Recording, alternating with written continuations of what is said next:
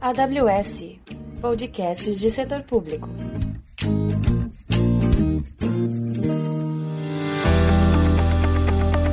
Boa tarde, pessoal. Eu sou Amanda Quinto, eu sou arquiteta de soluções para o setor público na AWS.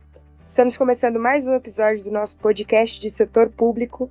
Hoje eu estou aqui com o Rodrigo Henriques, ele é diretor de inovação na Fenasbac, e hoje a gente vai falar um pouco sobre real digital. Então a ideia aqui é que a gente tenha uma, uma conversa mesmo, a gente desmistifique o que, que é o real digital, e ninguém melhor que o Rodrigo para falar aqui com a gente. Boa tarde, Rodrigo, tudo bem? Boa tarde, Amanda. Prazerzão falar com vocês de novo sobre esse assunto. Não no podcast, mas de novo. Legal, legal. É, o Rodrigo ele esteve com a gente num evento, é, a AWS Simpósio em Brasília, falando sobre real digital. O evento foi um sucesso, todo mundo gostou muito. E aí hoje eu convidei o Rodrigo para falar aqui com a gente é, no podcast, para que a gente consiga é, levar a palavra do real digital para mais pessoas, desmistificar esse assunto, até em outros setores que não apenas no setor financeiro é um assunto que está bem alto aí. Então, obrigada pela presença no nosso queridíssimo podcast, mas vamos, vamos ao que interessa. Cara, me explica assim, como se fosse explicar para uma pessoa que nunca ouviu falar do real digital. O que, que é o real digital? Acho que esse é o melhor começo mesmo, né? É, tem versões, várias versões dessa explicação. A que eu acho melhor e mais simples é que o real digital vai ser usado quando você precisar de programabilidade numa transação financeira. Essa é a função dele. Então, se você precisar de condicionais sim, então, numa transação financeira, você vai usar o real digital. Todo o resto, não. Então, assim, o pessoal fala muito, né? Fala assim, mas já não tem o Pix? Tem, o Pix é ótimo, o Pix é maravilhoso né? E o Pix é instantâneo, é automático, 24 por 7, tem todas as vantagens do Pix. Mas a condição de programabilidade, a condição de você conseguir né, imaginar, imaginar condicionais para que, a, que aquela, aquele contrato ou aquela transação financeira aconteça baseado em condicionais, real digital. Tá, então eu como é, Amanda, cliente de uma grande instituição financeira, eu vou me beneficiar do Real Digital enquanto cliente, quando eu quiser fazer alguma transação que tenha algum tipo é, de especificidade um pouco além de apenas uma troca de, de, de ativos que seja. Né? Então, me explica como é que eu, como usuário, utilizaria o Real Digital. Maravilha. Nesse exato momento, depois a gente pode falar um pouco mais das fases, mas a gente está, em relação à criação dessa moeda digital, a gente está no piloto do Real Digital. Então, no piloto, o que está sendo testado agora é, é, você tem a emissão de um título público federal tokenizado, ou melhor, a versão digital desse título público numa blockchain. Do outro lado, você tem a Amanda ou o Rodrigo querendo comprar esse título, título público. Quer dizer, não, não é tesouro direto, mas imagina que fosse o tesouro direto. Então, eu quero comprar o tesouro direto. Tá, o tesouro direto é uma relação que pode ser, a princípio, relativamente simples. Você diz, olha, eu vou, na, eu vou numa instituição, eu vou comprar o tesouro, né, eu, eu vou comprar esse tesouro direto. Uh, esse tesouro ele tem um vencimento para daqui a 24 meses, né, chamado chegar a termo, e ele paga IPCA e mais 6%. Repara que mesmo hoje você tem algumas condicionais. Quer dizer, e se eu tentar vender ele antes dos 24 meses, eu recebo os mesmos IPCA mais 6%? Uh, e, e se. Uh, quanto é o IPCA? Quem diz quanto é o IPCA? Então, você, você tem algumas questões dessas transações financeiras que elas incluem a ideia de condicionais. Se isso acontecer, então faça aquilo. A Amanda comprou esse título público e agora ela quer vender em mercado secundário. Ela não quer devolver para a instituição ou não quer resgatar antes. Ela quer colocar isso para vender. E aí ela vai dizer: olha, eu, eu vou mandar, vender o meu título público e se alguém me pagar à vista, eu quero tanto, mas se alguém me pagar com 30 dias, eu quero receber 0,5 a mais. Se alguém me pagar com 90 dias, eu quero receber 1,1% a mais. Todas essas condicionais e toda essa complexidade de um tipo de transação como essa, Hoje ela é feita como? Você vai, você vai incluindo camadas no fundo e no fundo de pessoas e instituições que você confia. Porque é, nada pessoal, Amanda. Eu não confio na Amanda. A Amanda não confia no Rodrigo nessa transação. A Amanda e Rodrigo nem se conhecem. Quando você pensa em mercado, mercado de ações, compra e venda de carro, imóveis, qualquer ativo financeiro, você tem uma, uma condição que a gente esquece de, de lembrar, que é a confiança entre as partes. E a gente está, como sociedade, há milhares de anos tentando resolver essa condição de confiança entre as partes. Principalmente quando o pagamento não é à vista. Principalmente quando não só o pagamento não é à vista, mas quando eu não levo o ativo na hora. Então, quando eu vou comprar pão na padaria, tá tranquilo. Eu chego lá com dois reais, entrego meus dois reais, levo o pão, tá resolvido. Quando eu vou comprar um imóvel, um carro, uma, uma cota de um fundo, ou eu vou ou comprar soja, né? Não, não é assim que acontece. Então, eu preciso confiar entre as partes e preciso criar várias camadas intermediárias para que o combinado seja executado. Como é que você vai se beneficiar disso? Simples. Isso tudo, todas essas condicionais estão embutidas num contrato inteligente. Então, a Amanda se for vender o título para o Rodrigo, ela não vai mandar o título para o Rodrigo. Ela vai mandar para o contrato inteligente. O Rodrigo não vai mandar o real digital para a Amanda. Ele vai mandar o real digital para o contrato inteligente. E aí, quando essas duas partes se encontrarem, o, con o contrato vai ser executado. Volta para a condição do título público, é, Amanda compra, vende para o Rodrigo, o Rodrigo vende para o Tiago, o Tiago vende para o João, o João vende para a Maria, não interessa. No dia de vencimento do contrato, o tesouro só vai perguntar: esse contrato está em que carteira digital? Está nessa. Então completa com o dinheiro que eu prometi. e PCA mais seis.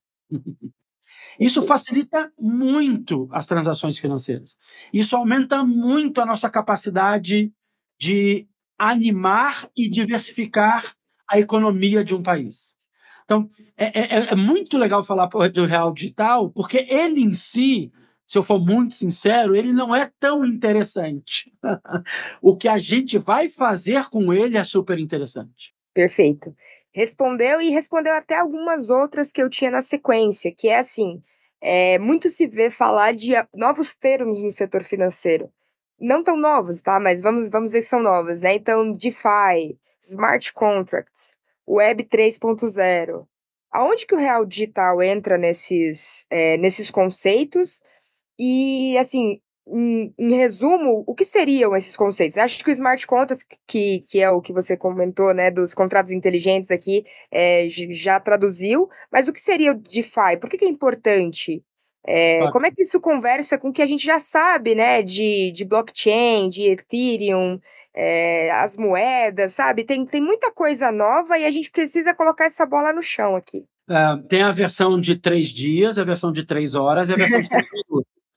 Vamos tentar a versão de três minutos, porque o tema é super interessante. Quando você olha para o mercado financeiro, né, ele tem normalmente uma figura centralizadora, um regulador, no nosso caso, o Banco Central é um super regulador. É, em outras jurisdições, em outros países, o nosso Banco Central é separado em dois ou três instituições diferentes. Mas, de qualquer maneira, não interessa onde você estiver, você tem um regulador. Esse regulador autoriza instituições financeiras a operarem, bancos, cooperativas de crédito, fintechs, seguradoras, né? É, corretoras de ação, e aí, aí a gente vai ter no Brasil SUSEP, CVM, todo mundo misturado. Repara, esse mercado ele é centralizado. Então, a, a, uma instituição financeira só pode operar se ela pedir autorização para o Banco Central, central está no nome, ele é um centralizador, e você, Amanda, só vai poder ter uma conta bancária, fazer, usar Pix, pagar coisa no boleto, se você tiver uma, numa, né, uma conta numa instituição financeira autorizada. Também está centralizado. Como é que eu consigo investir? Também está meio que centralizado. Preciso de uma corretora, né? É, ou, o banco que oferece esse serviço. DeFi é uma ideia da sociedade super interessante, de descentralizar finanças.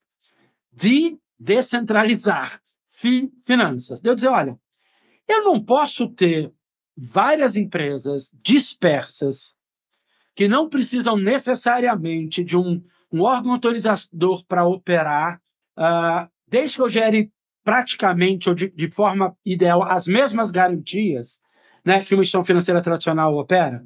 Então, é, de novo, a questão da confiança. Se eu depositar meu dinheiro em uma corretora DeFi para comprar uma moeda, uma criptomoeda, um Bitcoin, eu, eu preciso ter conta no banco? Ela precisa estar operada? A princípio, não. A sociedade diz que não, não. Cria uma moeda própria, privada, que nenhum país emitiu, chama Bitcoin. Cria estruturas, né? e a moeda está descentralizada, ninguém não tem uma única instituição que emite essa moeda.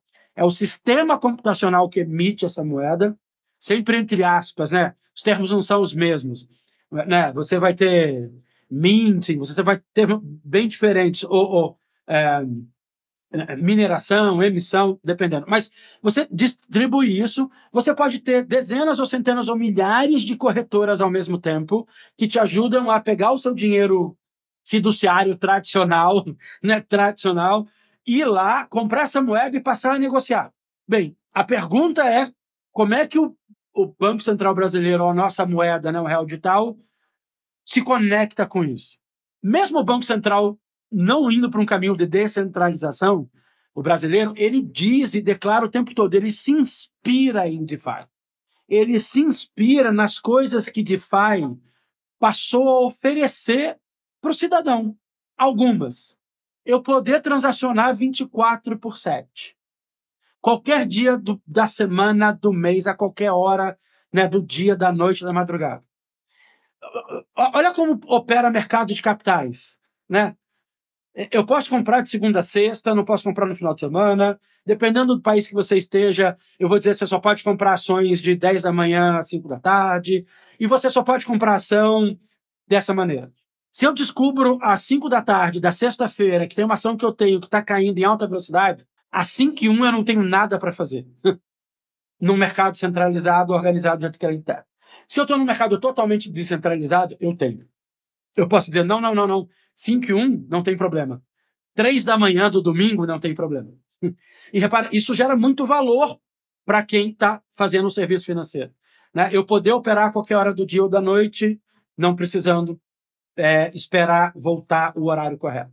O Banco Central se inspira nisso. Em parte disso, a gente resolveu com o Pix, um pagamento instantâneo 24 por 7 que eu posso né, fazer a, a, qualquer horário o, o movimento, mas imagina que daqui a algum tempo, talvez a gente possa fazer isso com o mercado de capitais brasileiro. É, eu posso usar o real digital numa blockchain.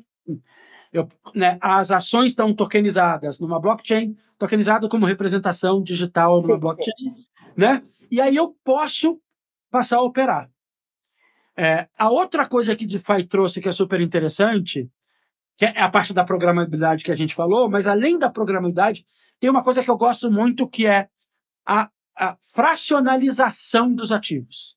Essa estrutura financeira nova que a gente está criando, essa camada de infraestrutura nova financeira que a gente está criando, que os ativos vão estar tá tokenizados e a moeda vai estar tá tokenizada, você ganha uma eficiência operacional e uma possibilidade de fracionar ativos e, por causa disso, gerar inclusão. É, quanto custa investir num fundo imobiliário? Quanto custa operacionalizar uma cota de um fundo imobiliário? Quanto custa eu comprar um imóvel? Quer dizer, comprar um imóvel hoje está fora da grande, da possibilidade da grande maioria da população brasileira. Eu não tenho 80 mil reais para dar no imóvel relativamente barato no mercado. Eu não tenho 80 milhões para dar num imóvel muito caro, muito menos. Mas 80 mil eu já não tenho. Ah, eu posso ter uma cota no fundo imobiliário de 5 mil, 10 mil, mil. Com essa infraestrutura, eu posso, eu posso comprar direto um, um imóvel. Eu posso pegar aquele token do imóvel de 80 mil e fazer eventualmente 80 mil cotas. Cota de um real. Talvez demore. Cota de 10 reais. E aí eu posso dizer: olha, eu tenho uma cota de um imóvel em São Paulo. Ah, é? Né? Eu tenho uma cota do título de propriedade, é meu. Aquilo é realmente meu. Não é um fundo imobiliário, é aquele imóvel. Então eu tenho um 300 avos daquele imóvel. Eu posso ter um 300 avos de um imóvel em Miami, eu posso ter um 300 avos de um imóvel em Brasília. E aí, eu, reparou, a fracionalização dos ativos, também inspirado em DeFi, traz uma coisa muito positiva. Banco Central se inspirou em DeFi e está tentando criar não só a moeda brasileira, o CBDC brasileiro, o Real Digital brasileiro, mas garantir, junto com os outros reguladores, junto com o CVM, junto com o SUSEP, que a gente consiga fazer isso. Programabilidade e, é, e inclusão graças a esse, esse fracionamento barato. Né? O custo de você operar nessa estrutura é, tende a ser bem menor do que a estrutura que a gente tem hoje. Perfeito, obrigada pela resposta. Realmente é, não é um assunto é, tão trivial da gente entender, né? A gente começa a navegar é, uhum. em vários conceitos aqui, e você trouxe um tema que, para mim, é talvez o mais interessante quando a gente fala de real digital, que é justamente a democratização do setor financeiro. Eu, hoje, se eu for conversar com o meu vizinho, um senhor de 70, de 80 anos, ele não faz a menor ideia de como é que ele pode comprar um título é, do Tesouro, por exemplo ele fica completamente, é, entre aspas, muitas aspas, refém de uma instituição financeira oferecer ou não oferecer isso para ele. E, e, explicar especificamente como é que ele faria. E às vezes é muito caro, como você comentou, né? Para começar um investimento com um rendimento legal em cima do IPCA, por exemplo, pode ser muito caro. É, então a democratização, para mim, é, nos, nessas discussões de real digital, é, é, um dos pontos mais interessantes, assim. Então você já trouxe bastante conceito aqui para gente. E essa democratização, pegando o gancho, ela, ela é nesse conjunto maior né, que o Banco Central tem feito de pagamento instantâneo, sistema financeiro aberto, moeda digital, que a gente saiu batizando de PIX, né, Open Finance agora, e o Real Digital, Real Digital, né, porque a categoria dele é uma CBDC, né, era é uma uh, Central Bank Digital Currency, né, é uma moeda digital de Banco Central. Essas, essas três grandes iniciativas do Banco Central juntas vão gerar cada vez mais inclusão, cada vez mais democratização né, é, de, dos, dos serviços financeiros. Essa é a proposta. Tem um autor que eu adoro, chamado Brad King. Ele escreveu um livro chamado Banco 2.0, depois ele escreveu Banco 3.0, e ele escreveu Banco 4.0 e disse: Eu vou parar. Porque não dá, né, eu vou parar, porque né, é assim, banco em constante movimento. Um, um, dos conceitos que ele traz, que eu adoro, é assim: diz, banco não é mais aonde você vai, banco é o que você faz. Então, se eu estou no WhatsApp conversando com você, ou qualquer outro aplicativo né, de mensagens, é, é, é, se eu estou num aplicativo de mensagens conversando com você, e eu puder mandar dinheiro para você instantaneamente naquele momento, aquele é banco. Se eu estou né, um, na Amazon buscando um produto para comprar naquele momento, se eu puder pagar instantaneamente, sair da minha conta, aquele é banco. então, eu estou fazendo banco né, numa plataforma de e-commerce. Eu estou fazendo banco, estou fazendo banco. Acho que essa é ideia de você ir desagrupando as funções financeiras das instituições financeiras, ou no mínimo das grandes instituições financeiras. E aí eu vou dar um exemplo rápido. Em muito pouco tempo, a gente vai ter uma coisa chamada encaminhador de proposta de crédito no Brasil. Que ela ainda nem é o real digital, depois ela vai se conectar, ela, ainda, ela é Open Finance, mas assim, ao invés de eu pedir, pedir empréstimo para uma instituição, eu peço para um encaminhador de proposta. Ele manda para 700 instituições 700 analisam o meu perfil, voltam para mim dizendo: olha, Rodrigo, das 700, 120 fizeram uma proposta, as três com menor taxa estão aqui, clique para ver as outras. Isso altera como a gente vai se relacionar com as finanças. E o, e o, o seu vizinho, o, o, meu vizinho de 70 anos, o meu pai de 81, começam a, mesmo sem entender a tecnologia, Real Digital, Open Files, né? se aproveitar da tecnologia. Eu acho que esse é o grande pulo da democratização. Você não precisa entender a tecnologia, se você é usuário final, mas você né, vai se aproveitar dela e isso vai ser super bacana de ver. Perfeito, muito bom. Você comentou de CBDC, que é uma, uma moeda é, digital gerenciada pelo, pelo, pelo Banco Central. É, é correto é. dizer que a, o CBDC, o real digital, ele é o Bitcoin do Brasil? As pessoas fazem essa associação porque Bitcoin foi a, a primeira grande moeda uh, criptográfica conhecida no mundo inteiro. Uh, e, ela, e ela tem princípios muito próximos mesmo. Tecnológicos, os princípios são muito parecidos. Então, uh, mas não dá para dizer que o real digital é o Bitcoin do Brasil, porque o Bitcoin não é de país nenhum. então começa a dizer assim, mas o Bitcoin, o Bitcoin, se o Bitcoin fosse de um país, você dizer, não, então tá. O Bitcoin é da né, Austrália, ah, tá ótimo, então do Brasil. Mas o Bitcoin não é de país. O Bitcoin é essa moeda digital, criptográfica, é, emitida dentro de um sistema de computadores onde você não tem uma centralização, ninguém manda nela. Ninguém manda nela muito entre aspas. Você tem um processo coletivo, né, e uma validação por consenso, e você tem gente desenvolvendo que pode, uh, dependendo de quem está desenvolvendo, uh, direcionar e, né, e escolher características completamente novas, não originais. E se todo mundo seguir essas novas características, o Bitcoin muda do jeito que ele é. Mas a princípio você tem né, essa visão. Mas o que dá para falar é o Bitcoin foi uma das causas do real digital. Não só do real digital, de CBDCs no mundo inteiro. Então, os países, até com o lançamento do Bitcoin, com o lançamento de uma ideia, de uma moeda transfronteiriça, olha que termo bonito, né? Uma moeda que não, não entende fronteira, no caso do Bitcoin.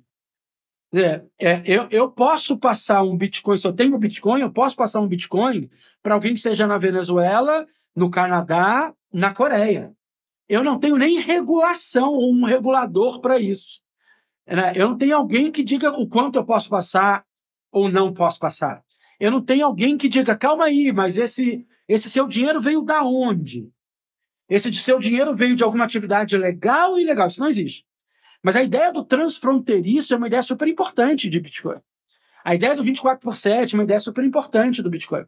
A ideia de eu, eu, eu poder fazer validações mais simples de quem você é, né, do Know Your Customer, ou validações mais simples do que transação é essa, e eu posso aceitar essa transação ou não, que é Know Your Transactions, veio muito desse movimento inicial de Bitcoin. E aí depois a gente tem um monte de moeda super interessante, um monte de coisa super interessante, né? Uh, como Ethereum, a rede Ethereum e Ether.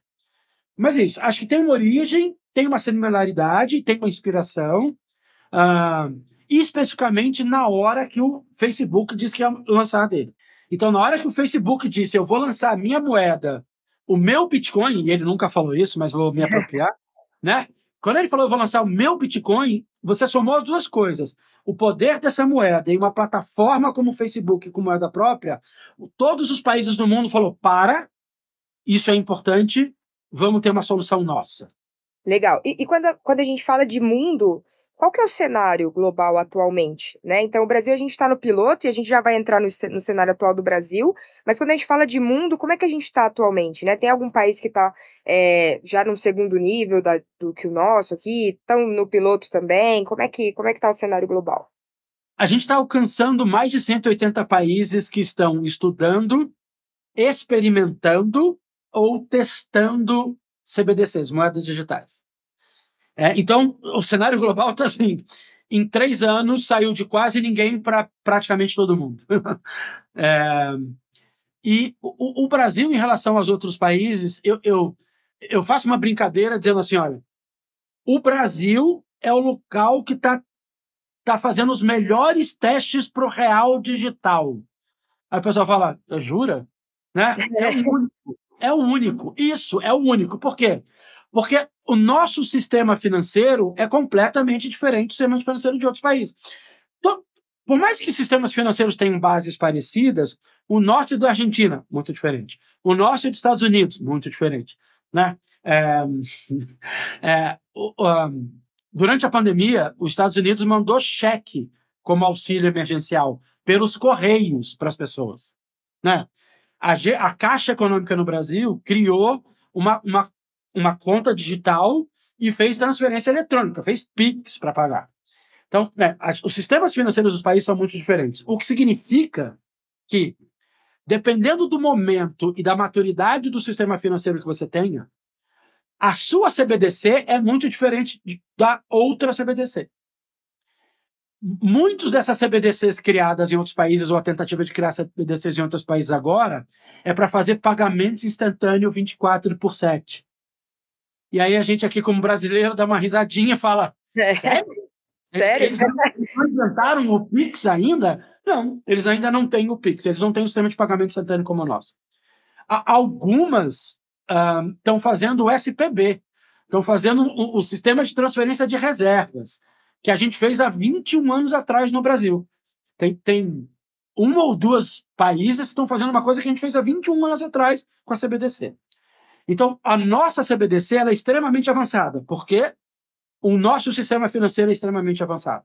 O pessoal até diz, a duras penas, porque a gente teve que criar um sistema financeiro que comportasse hiperinflação na década de 80. Pode ter sido a duras penas, mas o nosso sistema financeiro ele é muito avançado no, no mundo. Então, a nossa CBDC é muito avançada. É, a Austrália tem um movimento uh, interessante de criação uh, de CBDC. O Canadá tem uma coisa interessante de CBDC. A China tem uma coisa interessante de CBDC.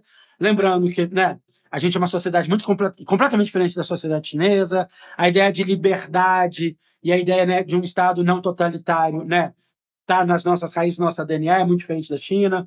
Então, de vez em quando o pessoal faz uma comparação né, do uso da moeda chinesa para controle social. O Brasil não tem nenhum desenho nem próximo disso. Mas é isso, a gente é muito avançado na criação da moeda, porque o nosso sistema financeiro é muito avançado. E aí, quando a gente pensa nisso, né? Beleza, nosso sistema financeiro ele é muito avançado. Eu lembro quando saiu o Pix, que o meu pai tinha medo de usar, mas, assim, durou dois dias o medo dele, porque ele viu que estava todo mundo usando e fazendo propaganda na TV, e ele começou a usar também.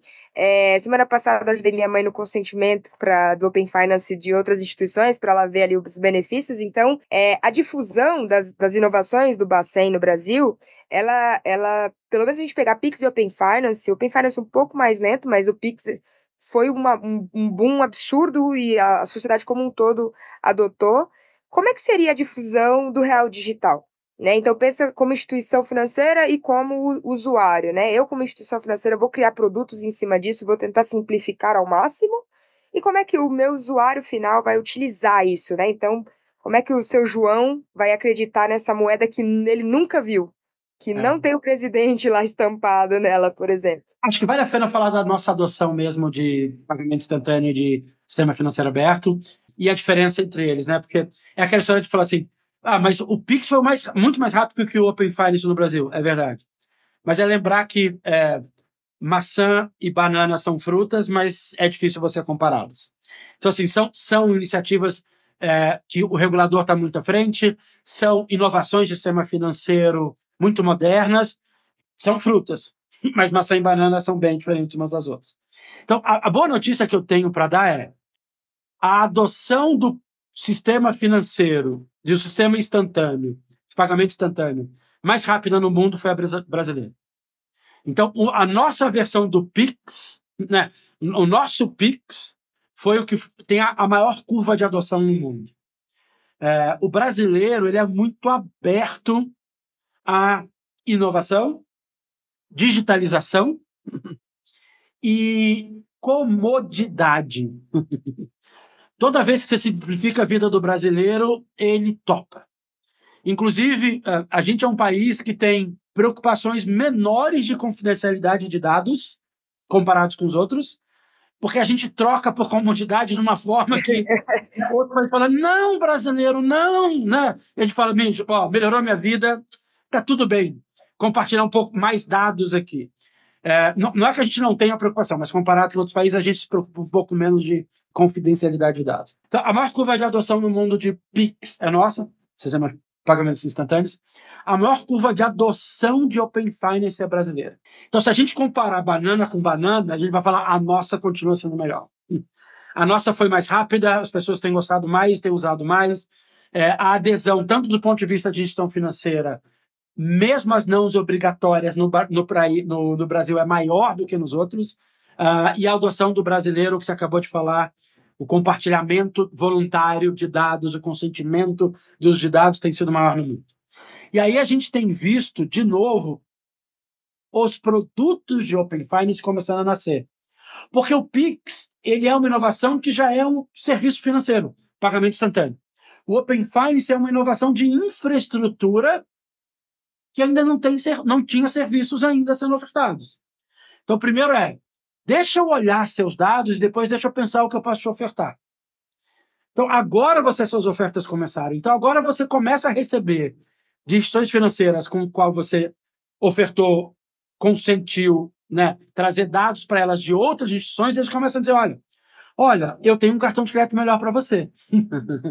né, olha, eu, eu vejo que você está fazendo um pagamento né, de um consórcio né, todo mês, e eu, eu te faço uma oferta de consórcio com uma taxa administrativa muito vantajosa. Então você começa a ter isso no Brasil, isso é super interessante. Isso vai de encontro a uma coisa super importante do Banco Central, que é chamada competitividade. O, boa parte das inovações que o Banco Central tem patrocinado estão calcadas nessa dimensão chamada competitividade. Quer dizer, mais gente ofertando produtos cada vez melhores e mais baratos para o cliente final. Essa é a ideia do Banco Central. É, e a nossa curva está super bem adequada. O do real digital a gente não, não, espera que seja diferente. A gente acha que as pessoas vão usar real digital, a nossa CBDC, mais rápido do que nos outros países. E aí tem uma questão de nomenclatura ou mesmo de comunicação. Eu espero que a gente chame real digital de real digital, pronto acabou. E eu, a gente não arrume um nome para ele, Talvez eu esteja enganado, eu não sou o maior especialista em comunicação do mundo, para facilitar a vida das pessoas. E eu espero que a gente nem pense muito nele. Que o que aconteça seja, Rodrigo, você quer reservar esse hotel pagando no Pix automático, ele recebe na hora e ele te dá um desconto, no cartão em 12 vezes, ou você quer pagar esse hotel com uma garantia de que se chover, você recebe 30% de volta do que você pagou na reserva. Essa terceira opção não tem uma programabilidade, não tem um sim então aí embutido. Se eu escolher essa, eu vou estar tá pagando com real digital. e aí, por trás dos panos, nos bastidores, a minha instituição financeira está indo lá, pegando o dinheiro que está na minha conta tradicional, transformando isso em real digital e mandando isso para a minha carteira, na minha digital wallet, mandando isso para o contrato inteligente que está pré-validado né, pelo Banco Central e sei lá mais quem. E agora eu acabei de pagar a reserva do meu hotel, mas eu sei que aquele contrato passou só 70% para o hotel, segurou 30%, e se chover, né? Eu vou receber 30% de volta daqui, do que eu paguei. E, e, essa vai ser a beleza do uso do real digital. A gente não precisa nem, nem eventualmente, eventualmente você não precisa nem marcar real digital lá. Você só vai marcar, eu quero um contrato que é um pouco mais complexo, um pouco mais com coisinha, com mais garantias, com mais né, com, com programabilidade. E quando eu marcar essa opção, é isso. Eu estou usando o real digital isso abstrai todos esses conceitos complexos que a gente está conversando aqui na última meia hora. Né? Então, vai abstrair o, o, de onde vem o DeFi, vai abstrair toda a parte de blockchain, né? as redes que tra transitam, para não usar termos muito técnicos, esses contratos entre as instituições financeiras é genial. Assim, acho genial. Acho que ficou muito claro para o usuário final como é que isso pode ser usado no futuro, porque como são termos muito técnicos, fica um pouco complicado é, para a gente mostrar qual que é o real valor do real digital. E eu acho que vai continuar chamando real digital e eu já apelidei internamente aqui quando eu preciso explicar para alguém de RD. Então, falando de RD, RD ficou fácil e o brasileiro gosta de um, de um apelido, paulista é, é, especialmente gostamos muito de apelidos. Então, muito bom. Vamos falar agora do cenário atual. Né? Onde é que está o Real Digital atualmente? A gente tem um piloto rodando, a gente tem algumas instituições financeiras ali. É, até quando vai esse piloto? Como é que isso vai funcionar? Qual que é o próximo passo depois do piloto?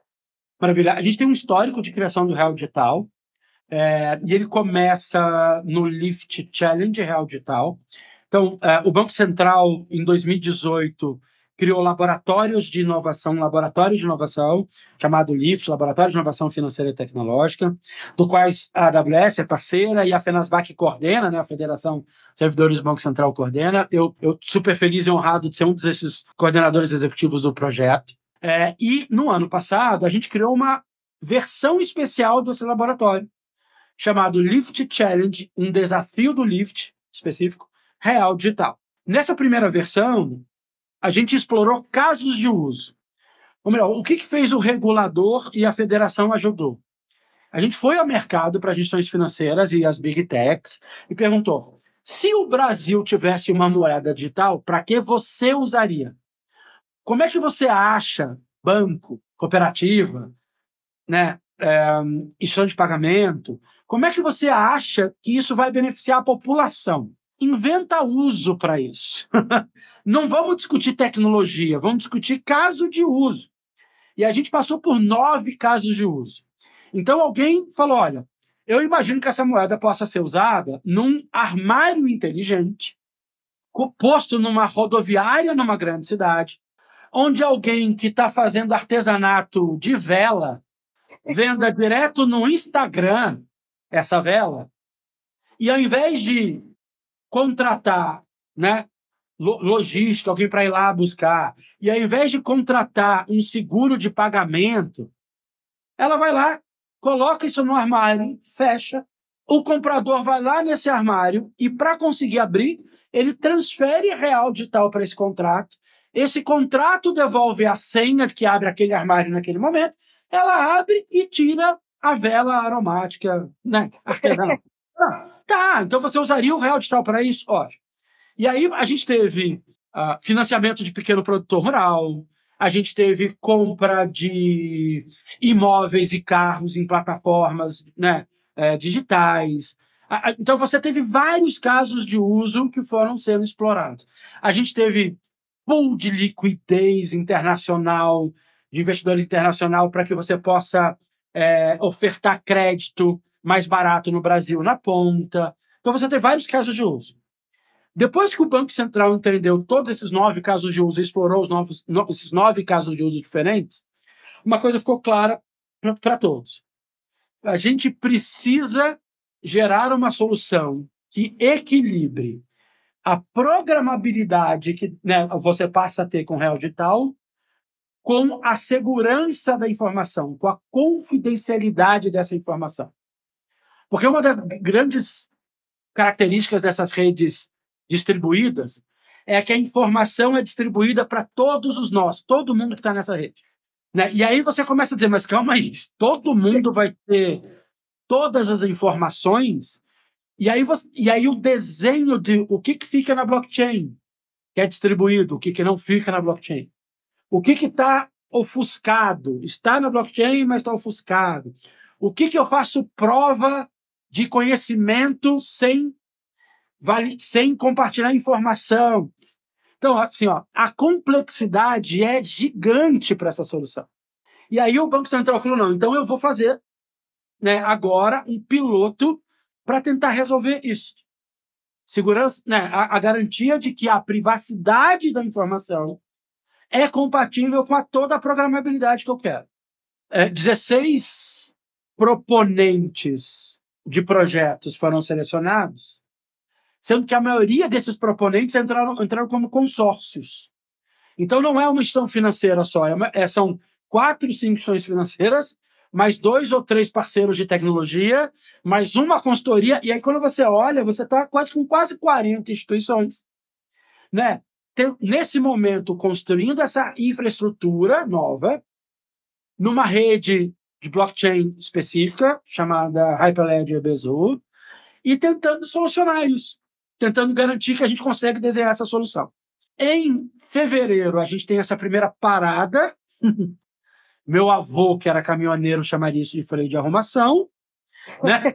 Você diz o que, que a gente conseguiu até agora, e aí você continua o desenvolvimento do piloto de março para de, de março para frente. Mas de fevereiro para março a gente para e faz um apanhado, faz né, um entendimento geral. Então, esse é um grande projeto de real digital.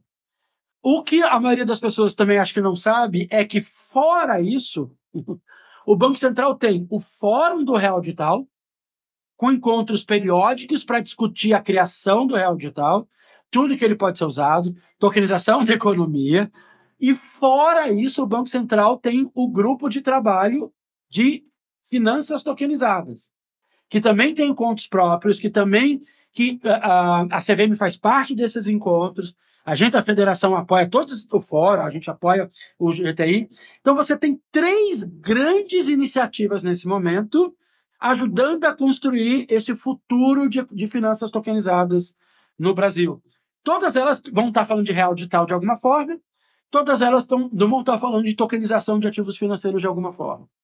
Perfeito. Então, atualmente, a gente está no piloto do Real Digital, os consórcios estão se preparando para se integrar nessa rede beta, vamos dizer assim, que o Bacen liberou uhum. dentro da RSFN, com todas as práticas de segurança que o Bacen já utiliza para o PIX, para o Open Finance, e essas instituições estão descobrindo como fazer para entrar, como é que o Bezu, Bezu eu, eu chamava de Bezu, é, como é que o Bezu, Bezu funciona, como é que instala ele, é single node, é multinode, vai usar em multi-AZ.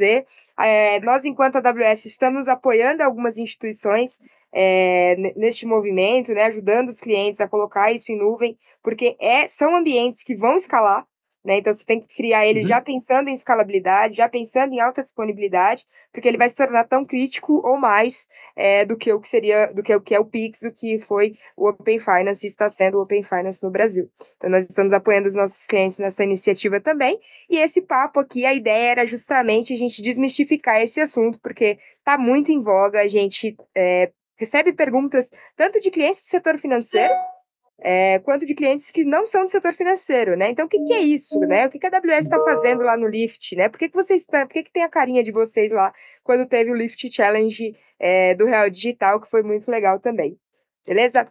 Rodrigo, muitíssimo obrigada pela sua participação. Foi incrível aqui o nosso papo. Queria poder ficar aqui o resto da tarde inteira com você. Provavelmente a gente deve fazer mais papos aí se a gente conseguir é, bater as agendas, mas de novo, muito obrigada. Você tem algum comentário final aí para o pessoal, para os nossos queridos ouvintes do podcast? Eu, eu, eu, quero, eu quero compartilhar uma, uma, uma um, um, conhecimento que eu recebi há algum tempo. Uh, diz que complexidade tem uma constância. Né? Diz, a complexidade é constante. Então, você não consegue alterar a complexidade de um assunto ou de uma iniciativa. Na soma, você consegue garantir que para um lado não seja complexo e para o outro seja muito complexo. Então, acho que o que a gente está tentando fazer, é, Amanda, é para o usuário final, para o cidadão brasileiro, que seja a versão mais simples possível. O que significa que para vocês, AWS, para as instituições financeiras, parceiros tecnológicos, a complexidade é imensa. Né? Então, a gente está tratando disso agora. A gente está, assim, subir um único nó nessa rede é de alta complexidade. Preparar essa rede para escalar é de alta complexidade. Preparar essa rede para interoperar com outras é de alta complexidade. Garantir segurança dessa rede é de alta complexidade. Então, eu sei que o nosso caminho é árduo, né? Uh, se você está na parte tecnológica que está nos ouvindo, ou na parte financeira, o nosso caminho é árduo. Mas ele é, vai ser muito bem recompensado quando a gente entregar algo na ponta que é extremamente simples para quem está na ponta para fazer uso. E vou voltar só às suas palavras, para gerar cada vez mais inclusão e democratização no sistema financeiro brasileiro. Acho que é isso que a FENASBAC quer, é isso que o Banco Central quer, é isso que todo mundo quer, é isso que eu quero, você quer, todo cidadão quer. Obrigado pela oportunidade. Obrigadão, Rodrigo. Muito obrigada pelo papo. E é isso, pessoal. Obrigada por nos ouvirem até aqui. Talvez esse, este episódio fique um pouquinho mais extenso do que o normal, porque o assunto realmente é muito interessante. Espero que vocês tenham gostado. É, tem um link nas principais plataformas de, de podcasts, onde vocês podem mandar sugestões é, de, de, episódios, perguntas aqui para o nosso papo. É, fiquem à vontade para interagir com a gente e até a próxima. Obrigadão.